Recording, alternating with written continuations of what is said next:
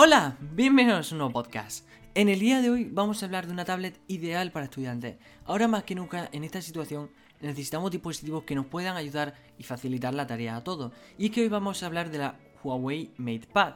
Esta tablet se planea como una alternativa cómoda y muchas veces más económica que un ordenador para las tareas que ha de realizar un estudiante. Y Huawei se ha centrado precisamente en estos dos aspectos con su nueva Huawei MatePad. El otro día hablábamos de la Samsung Tab S6 Lite, la versión Lite de la Tab S6, un poco más económica, sacrificando cosas como el procesador, la doble cámara y el hueco del stylus. Pero aún así, su precio, la versión más básica, no superaba los 400 euros. Pero bien, esta versión de prestaciones más básicas que la Huawei MatePad Pro, pero sin renunciar al M Pencil. Es básicamente, como decía, igual que la Tab 6, tiene su versión Lite, pues esto es como la versión reducida de la MatePad Pro, una gran tablet que la verdad se va de bastante precio si hablamos de tablets económicas. Pero bien, esto se trata de una tablet con una pantalla de 10,4 pulgadas y resolución 2K, al igual que la Tab S6 Lite guarda casi de manera completa las líneas de diseño con respecto a su hermana mayor, la Pro. Integra también un procesador de la casa, pero correspondiente a la gama media y llegando a los 6 GB de RAM. La trasera guarda la forma con la MatePad Pro e integra la cámara en un módulo en vertical en una esquina, aunque en este caso no hay disponible sacado de cuero vegano. El MatePad tiene un chasis de aluminio que integra ese panel IPS de 10,4 pulgadas y resolución 2K, es decir, 2000 x 1200 píxeles. Bien, hasta aquí, ahora leeremos todas las características, pero cabe destacar que esta tablet es casi igual que la Tab S6 Lite. Cambian en algunas cosas, es decir, el procesador en la Tab S6 Lite es un poco más potente, pero en batería gana la Huawei MatePad. Pero ya hablaremos de todo cuando corresponda. Bien, en los marcos no se integran nada más allá que una cámara frontal, pudiendo adelgazarlo bastante. Cabe decir que pantalla cuenta con la certificación Tube Railland y como hemos comentado soporta el lápiz óptico de Huawei, el M Pencil, que esto la verdad viene muy bien a la hora de dibujar o por ejemplo hacer notas. Esto lo vimos integrado principalmente cuando hablamos de los Samsung Note, traían ese Pencil, también lo vimos en los iPad Pro y ahora lo vemos en esta MatePad. Bien, esto no se incluye serie, se tiene que comprar aparte, casi al igual que en todas las marcas. Pero bueno, Vemos un procesador Kirin 810, bastante potente, no es el 990, que obviamente tiene los Huawei P40 Pro, pero es un 810 que es bastante potente. Hay dos opciones de RAM, 4 y 6, en comparación a la Tab S6 Lite que solo tenía 4 GB de RAM, que como decía, a mí se me quedan cortos. Si hablamos de tablets, van a ser dispositivos que utilicemos para mayores tareas que con el teléfono, pero no tan grandes como con un ordenador. Algo que sea un poco más versátil que un portátil o un ordenador de sobremesa pero que podamos ver las cosas en una mayor, por así decirlo, resolución eh, que una pantalla de un móvil. Pero bien, yo creo que 4 y 6 GB de RAM, estamos viendo que las tendencias de los móviles se siguen de 8 incluso 12 en algunos.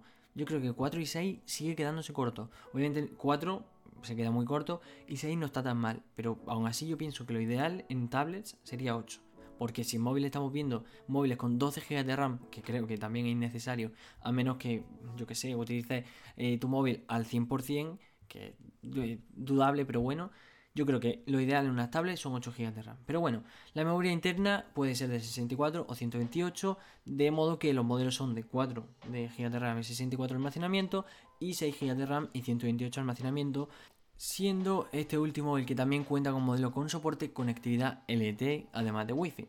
Bien, en cuanto a software, esta MatePad para estudiantes dispone de EMUI 10.1 basado en Android 10 de fábrica. Obviamente, sí, los servicios de Google, pero esto no significa que la tablet no valga la pena.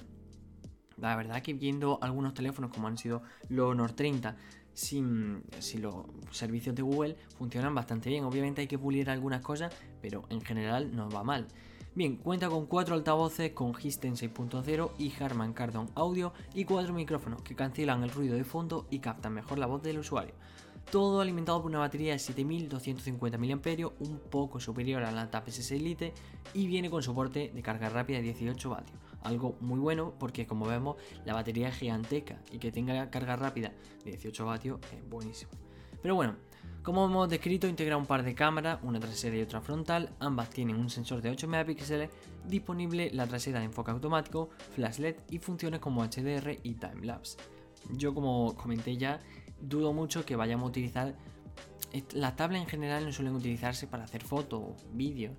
nos pueden salvar en más de una ocasión, ¿no? Pero normalmente no suelen integrar buenas cámaras, buenos sensores, porque no es algo que se utilice mucho. Lo integran obviamente porque nunca viene mal, te puede salvar en alguna que otra ocasión, o bueno, te puede ayudar, pero en general no suelen utilizarse para hacer fotografía a nivel medio profesional, ¿no?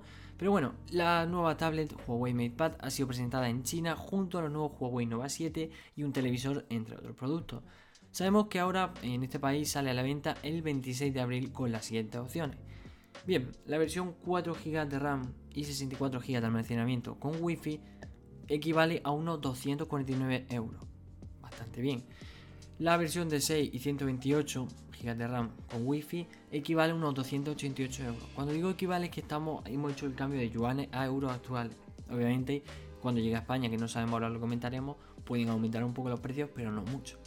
Y la versión de 6 GB de RAM 128, pero con LTE, llegaría a los 327 euros. Bien, recordemos que la única versión que llega de la Samsung Tab S6 Lite a España eran 4 GB de RAM y 128 de almacenamiento por 399 euros. ¿Qué quiere decir? Que esta Huawei MatePad con una versión de 6 GB de RAM, o sea superior, pero el mismo almacenamiento, sería más barata.